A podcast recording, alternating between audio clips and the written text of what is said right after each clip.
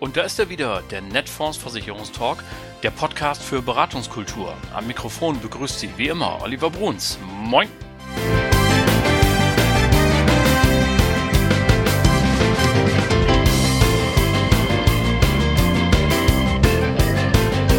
Tag auch aus Hamburg. Moin zur 59. Folge Ihres Lieblingspodcasts, dem Netfonds Ihr Maklerradio für mehr Akquisition, für mehr Umsatz – Ganz prima, dass Sie auch heute wieder eingeschaltet haben. Herzlichen Dank dafür. Was haben wir heute im Schaufenster für Sie? Nun, vor ein paar Wochen hatten wir hier schon mal Besuch von der Hannoverschen. Und zwar Katrin Kramer war bei mir und hat hier ein bemerkenswertes Interview gegeben, insbesondere weil auch so ein Widerspruch, so ein Gegensatz da war. Der Gegensatz bestand nämlich darin, dass mir da eben eine tolle Frau gegenüber saß, voller Energie, voller Leidenschaft, voller Leben und hat äh, engagiert berichtet über die Produkte, aber das Thema war eben ein eher düsteres, nämlich Sterbegeld und Risikoleben. Das hat alles seine Berechtigung, tolle Sachen, die die Hannoversche da macht. Aber es war doch irgendwie merkwürdig. Und schon damals habe ich gesagt, Sie müssen noch mal wiederkommen. Es gibt bestimmt noch ein Thema. Und siehe da, es gibt ein Thema. Denn in der BU hat die Hannoversche am 24. März richtig was rausgehauen. Da gibt's tolle neue Ideen für ihre Kunden und für ihre nächsten Gespräche. Und worum es sich darum genau handelt, das erzählt uns Katrin Kramer, denn die habe ich dazu nochmal zum Gespräch gebeten. Und das gibt es wie immer im zweiten Teil dieser Folge. Zunächst aber die Branchennews von heute, dem 13. April 2022. Altersvorsorge-Pflichtprodukt geht an den Bedürfnissen der Versicherungsnehmer vorbei.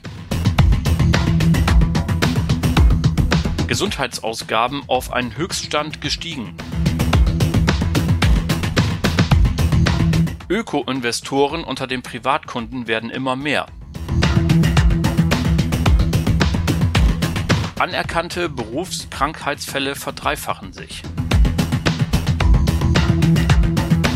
Kommen wir zur ersten Meldung. Das Altersvorsorge-Pflichtprodukt geht an den Bedürfnissen der Menschen vorbei. Worum geht es? Lassen Sie uns zunächst nochmal einen Blick in den Koalitionsvertrag werfen, denn wir müssen aufpassen, dass wir hier zwei Dinge streng auseinanderhalten. Denn zum einen, auch darüber haben wir in diesem Podcast ja schon gesprochen, und wenn Sie irgendeine andere Postille aufschlagen, werden Sie gar nicht daran vorbeikommen, an dieser Idee, einen Teil der Beiträge, die die Menschen in die gesetzliche Rente einzahlen, in einen Aktienfonds einzuzahlen, den der Staat auflegen will.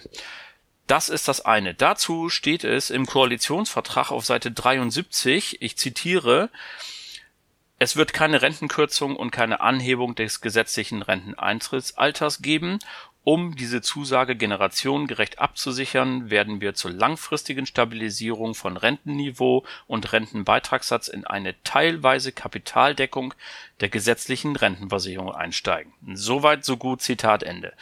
Vor 14 Tagen haben wir hier auch berichtet, dass dann im Haushalt, den Christian Lindner vorgestellt hat, zunächst einmal die 10 Milliarden, die dort als Startkapital eingebracht werden sollten, fehlen.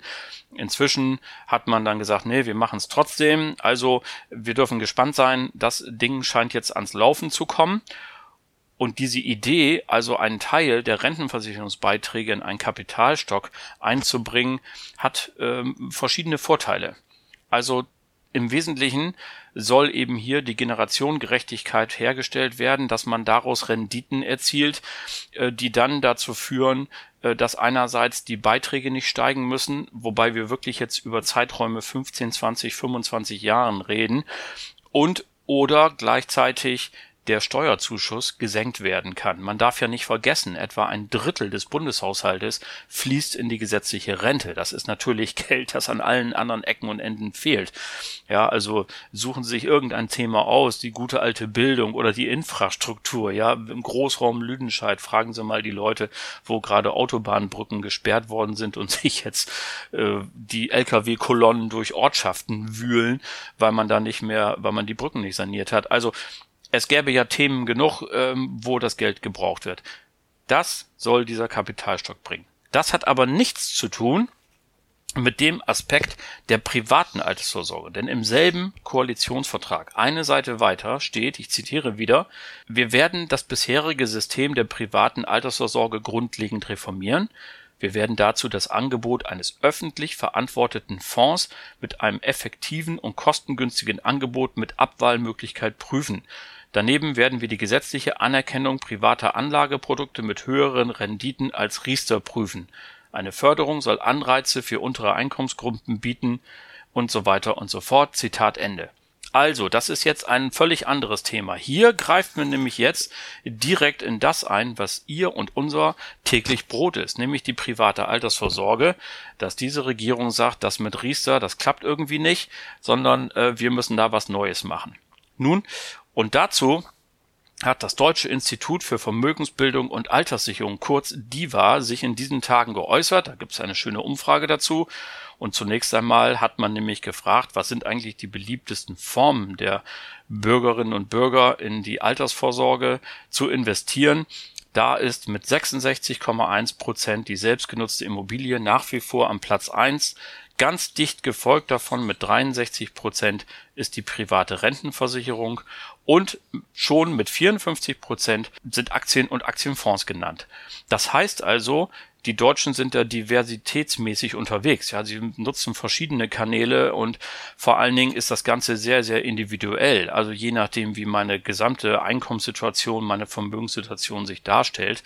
Und da setzt dann auch genau die Kritik eben an, an dieser ähm, zweiten Pflichtversicherung sozusagen.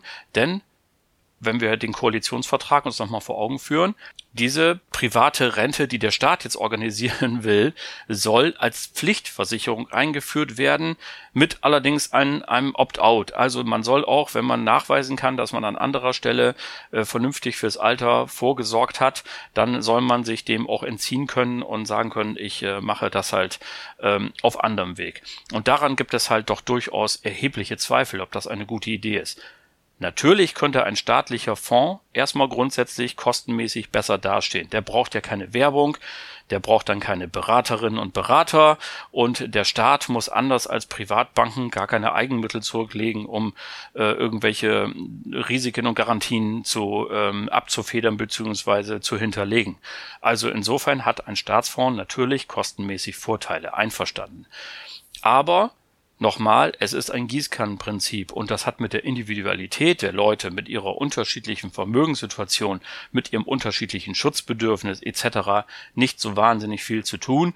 Und der zweite Kritikpunkt, den hier das Diva äußert, ist dieses Opt-out kann eigentlich nur über den Arbeitgeber abgewickelt werden und man ahnt schon, wie das in einem Land wie Deutschland dann abgeht mit einer Wahnsinnsbürokratie für alle kleinen mittelständischen Unternehmen bis hin zu großen DAX-Konzernen mit wahnsinnigen Aufwand, Kosten etc. Also ob das tatsächlich so eine gute Idee ist und ähm, man darf nicht vergessen, ein Grundprinzip eigentlich unserer Verfassung ist das Subsidiaritätsprinzip. Subsidiarität heißt, dass die Bürger sich eigentlich selber um ihre Belange kümmern und der Staat soll das unterstützen, anstatt dass der Staat es selber macht. Und ähm, also dieses Prinzip wird dann natürlich nochmal zusätzlich mit Füßen getreten, so die Kritik dieses Modells oder an diesem Modell besser gesagt. Also hier müssen wir aufmerksam sein als Branche und uns einbringen und auch unsere Meinung dazu sagen, weil hier Dinge auf uns zukommen, die möglicherweise nicht so gut sind. Und lustigerweise ist es eben auch dieses Deutsche Institut für Altersvorsorge, das eben sagt, pass mal auf, Freunde, die Riester-Rente ist eigentlich gar nicht so schlecht. Also die macht nämlich genau das, was im Koalitionsvertrag steht. Man kann dort in verschiedene, in verschiedene Anlageformen investieren, es wird gefördert etc. Man müsste eigentlich nur das tun, was die Branche seit vielen, vielen Jahren fordert, nämlich die Stellschrauben, Garantien, ähm, ein bisschen runterdrehen und vielleicht auch das Förderungssystem vereinfachen, dann wäre es kostengünstiger für alle, die Renditen würden steigen und man kann auf ein System, das sich eingeführt hat, das bekannt ist, weiterhin verlassen. Also, es bleibt spannend und wir schauen mal, wohin die Reise geht. Gesundheitsausgaben auf einen Höchststand gestiegen.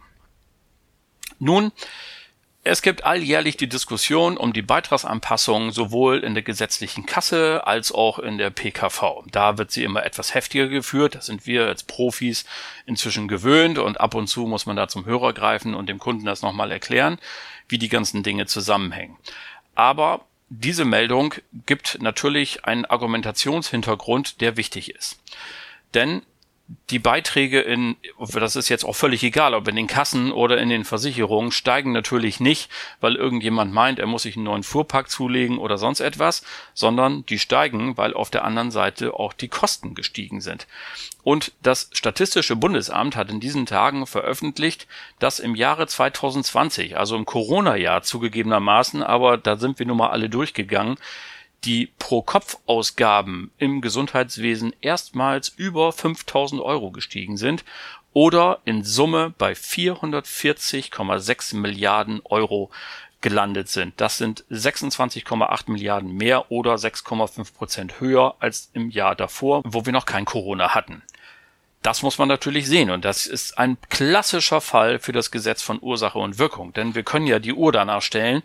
Das wird wahrscheinlich 2021 nicht wieder gesunken sein, sondern möglicherweise auf selben Niveau geblieben sein. Vielleicht gibt es auch noch mal einen Schnaps an Kosten obendrauf. Das werden wir abwarten müssen, was die Statistiker zu gegebener Zeit dazu sagen. Aber auf jeden Fall, eins können wir festhalten. Wenn die Gesundheitskosten steigen, dann werden, das ist so sicher wie das berühmte Amen in der Kirche, im Nachgang dazu auch irgendwann die Beiträge steigen. Und das geht nun mal nicht anders. Beitragsstabilität in der Krankenversicherung kann nur heißen, dass die Krankenkassen oder Krankenversicherungsbeiträge nicht schneller steigen als die Kosten. Aber dass sie weniger steigen als die Kosten, das ist schlichterdings nicht möglich. Und von daher haben wir hier schon jetzt das Argument für die Gespräche von morgen. Öko-Investoren werden immer mehr. Die große Welt der Investoren und Sparer teilt sich inzwischen auf. Nämlich einmal gibt es diejenigen, die großen Wert darauf legen, dass ihr Geld ökologisch wirksam, nachhaltig angelegt wird. Und es gibt diejenigen, denen dieses Thema nicht so wichtig ist. Die Zahl derjenigen, die sich für Öko-Investitionen oder für Öko-Sparen interessieren, steigt immer mehr. Bei den Öko-Investoren, also diejenigen, die an den Aktienmarkt zum Beispiel gehen, sich an den Finanzmärkten aufhalten und dort halt unter gewissen Voraussetzungen, eben den grünen Voraussetzungen investieren wollen, steigt die Gruppe immer mehr. Es sind inzwischen 8,1 Millionen oder 27 Prozent der Bevölkerung, die investierbares Vermögen haben. Das sind insgesamt rund 30 Millionen übrigens. 7,2 Millionen an Investoren sind die Gruppe, denen halt diese ökologischen Ziele nicht so wichtig sind, sondern die eben die Investitionen aus anderen Gründen auswählen. Bei den Sparern verhält es sich so, dass etwa 6,5 Millionen, also inzwischen schon 22 Prozent, ebenfalls gerne mit ökologischem Hintergrund sparen wollen und 8,2 Millionen, also 27 Prozent, die sparen herkömmlich oder vielmehr ohne den Zusatz, dass es hier ökologisch wirksam sein muss. Also es empfiehlt sich als Beraterin und Berater, wenn man im Kapitalanlagenmarkt unterwegs ist, wenn man bei Fondspolicen unterwegs ist, dass man beide Zielgruppen im Auge hat. Und ja, es ist nun mal so, diejenigen, die nachhaltig investieren, die Gruppe wird immer größer. Da wer sich jetzt noch nicht damit beschäftigt hat, ist sicher gut beraten, hier ein wenig sich zu informieren und auszubilden und sattelfest zu machen, denn die Kundengruppe wird immer größer. Anerkannte Berufskrankheitsfälle verdreifachen sich. Die nächste Biometrieberatung kommt ganz bestimmt, da bin ich mir sicher. Wahrscheinlich schon in diesen Tagen haben Sie den nächsten Termin, wo es um BU, Unfall etc. geht. Und machen wir uns nichts vor, gelegentlich sitzt dann auch ein Kunde vor Ihnen, der sagt, brauche ich alles nicht, ich passiert mir nicht etc. Da, wenn Sie ein bisschen statistischen Hintergrund brauchen, empfehle ich Ihnen die neuesten Zahlen der deutschen gesetzlichen Unfallversicherung für das Jahr 2020. Das ist ein wunderbarer Hintergrund für Ihr nächstes Beratungsgespräch in dieser Frage, denn es hat sich eine Menge getan. Die Berufskrankheitsfälle zum Beispiel haben sich, wie aus der Überschrift erkennbar ist, verdreifacht. Dazu kommt, die Zahl der meldepflichtigen Arbeitsunfälle nahm 2021 um 5,8 Prozent zu auf 804.000 und die Zahl der meldepflichtigen Wegeunfälle sogar auf 170.000. Die beiden Gruppen zusammen also fast eine Million meldepflichtige Unfälle im Großraum Arbeit. Nicht mitgezählt natürlich all die Unfälle, die noch in der Freizeit oder im Haushalt stattfinden. Also hier gibt es eine riesige statistische Untermauerung ihrer Argumentation. Schauen Sie mal vorbei bei der deutschen gesetzlichen Unfallversicherung. Da kann man dann auch lesen, dass im Jahr 2021 alleine 640.000 meldepflichtige Schulunfälle noch registriert werden. Nun heißt das natürlich nicht, dass in jedem Fall danach auch eine Invalidität ähm, daraus wird und ein bleibender Schaden, äh, ein möglicher Versicherungsfall sowohl für die gesetzliche oder auch für eine private Unfall- oder Berufs- oder Erwerbsunfähigkeit, Grundfähigkeit dabei rauskommt. Aber zumindestens hat man hier eine gute Argumentation gegenüber dem Kunden zu sagen, das ist ein tägliches Risiko und darüber müssen wir sprechen und darüber müssen wir gucken, welche Lösungen es gibt. Also, da haben Sie einen guten Unterbau für Ihr nächstes Gespräch. Und das waren Sie dann auch schon wieder für heute. Die Branchennews für Sie kommentiert, heute vom 13. April 2022. So, und nun kommen wir, wie angekündigt, zur neuen Biometrielösung der Hannoverschen. Das Gespräch, das ich mit Katrin Kramer in dieser Frage geführt habe, das hören Sie jetzt und da wünsche ich Ihnen viel Spaß.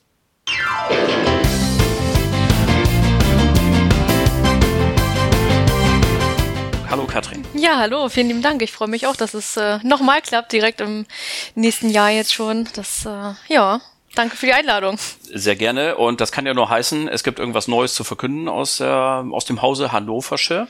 Dann erzähl doch mal, was hast du denn heute als Vertriebstipp mitgebracht? Was gibt's Neues? Ja, also es gibt einiges Neues. Wir haben zum 24.03. die Preis- und Leistungsoffensive, wie wir sie so schön nennen, ähm, gestartet. Und ähm, ich hatte ja beim letzten Mal schon so ein bisschen, da haben wir ja sehr viel über das Thema ja, Tod gesprochen. Diesmal haben wir das Thema Berufsunfähigkeitsversicherung im Fokus. Da sind wir jetzt ja auch schon, gut, grundsätzlich ja schon seit 1925 dabei, aber im Vermittlermarkt jetzt eben das zweite Jahr in Folge und ähm, haben da eben einiges angepasst unter anderem über 1000 Berufsgruppen besser gestellt, weil in der heutigen Zeit verändert sich ja auch das Berufsbild. Ne? Also wir merken selber, es ist schön mal wieder auf einer Messe zu sein, auf einer Jahresauftaktveranstaltung. Aber das Berufliche ändert sich halt. Also man ist ja irgendwie dauererreichbar. Genau, also wir müssen dazu sagen, dass wir dieses Gespräch am 1. April aufzeichnen, in der Tat am dritten Tag unserer Jahresauftaktveranstaltung und äh, ich würde von außen sagen, jetzt erstmal ein mutiger Schritt. So ein bisschen ähm, sieht es ja so aus, als sei der BU-Markt auch ein bisschen gesättigt so. Also es gibt wahnsinnig viele Angebote und hier sitzen natürlich ganz viele im Stuhl und sagen, ja, und wir haben da wieder was super Neues einfallen lassen. Also was war denn für euch jetzt so diese Idee zu sagen, wir öffnen uns doch nochmal, wir fangen nochmal neu an und zetteln das nochmal neu auf? Genau, also die Grundidee, dass wir überhaupt in den Vermittlermarkt eingestiegen sind, war ja aber auch, weil die Nachfrage da war, weil genau. häufig gesagt wurde, mhm. hey, ihr seid äh, Stiftung Warentestsieger. Mein Kunde sagt, ich hätte das gerne, aber ich äh, kann euch nicht vermitteln. Das war so der erste Punkt, dass man sagt, okay, jetzt öffnen wir uns, haben unsere Bedingungen auch so weit angepasst, dass wir wirklich sehr gut im, im Leistungsverhältnis dastehen. Also da ähm, haben wir ja unter anderem aber auch ein Highlight, dass wir zum Beispiel, wenn wir einen Leistungsfall ablehnen, weil das ist ja auch dieses Thema, was interessiert ein Kunde, Flexibilität in dem Vertrag und das Thema Vertrauen. Und gerade bei Versicherungen und Vertrauen und Berufsunfähigkeitsversicherungen haben wir es sogar so, dass wenn wir den Fall ablehnen, den Leistungsantrag, dann kann der Kunde sogar zu einer unabhängigen Verbraucherschutzorganisation gehen, sich eine Zweitmeinung einholen und wir beteiligen uns bis zu 500 Euro sogar daran. Heißt okay. also, wir weisen ihn auch darauf hin. Manchmal hat man ja so Dinge in den Bedingungen stehen und der Versicherer sagt, ja gut, wenn der Kunde vielleicht mal dran denkt, dass er es hatte, dann äh, kann er auf uns zukommen, aber wir weisen da zum Beispiel auch darauf hin im Ablehnungsschreiben.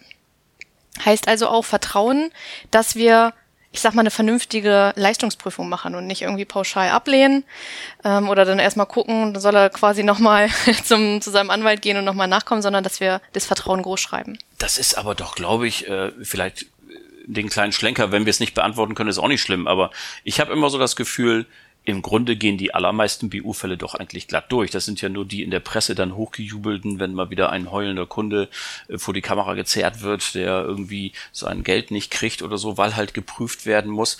Ich habe nicht den Eindruck, dass irgendwie generell abgelehnt wird, aber ich finde den Schritt mutig zu sagen, wenn wir ablehnen, darfst du dich eine Zweitmeinung einholen, wir holen das. Genau, das soll ja dieses Vertrauen auch einfach geben. Ja, also da cool. man, sieht man ja, dass wir es schon jahrelang machen, das Thema Bio, und da auch merken, natürlich durch den engen Kontakt mit den Kunden, dass wir da schon mal, okay, das ist das Interesse, und ähm, daran sieht man auch, dass wir als Versicherungsverein auf Gegenseitigkeit wirklich die Interessen unserer Kunden im Fokus haben und uns daher dann überlegen, was können wir da am besten machen, um das Vertrauen zu schaffen. Und das ist zum einen dahingehend schon mal ein guter Weg.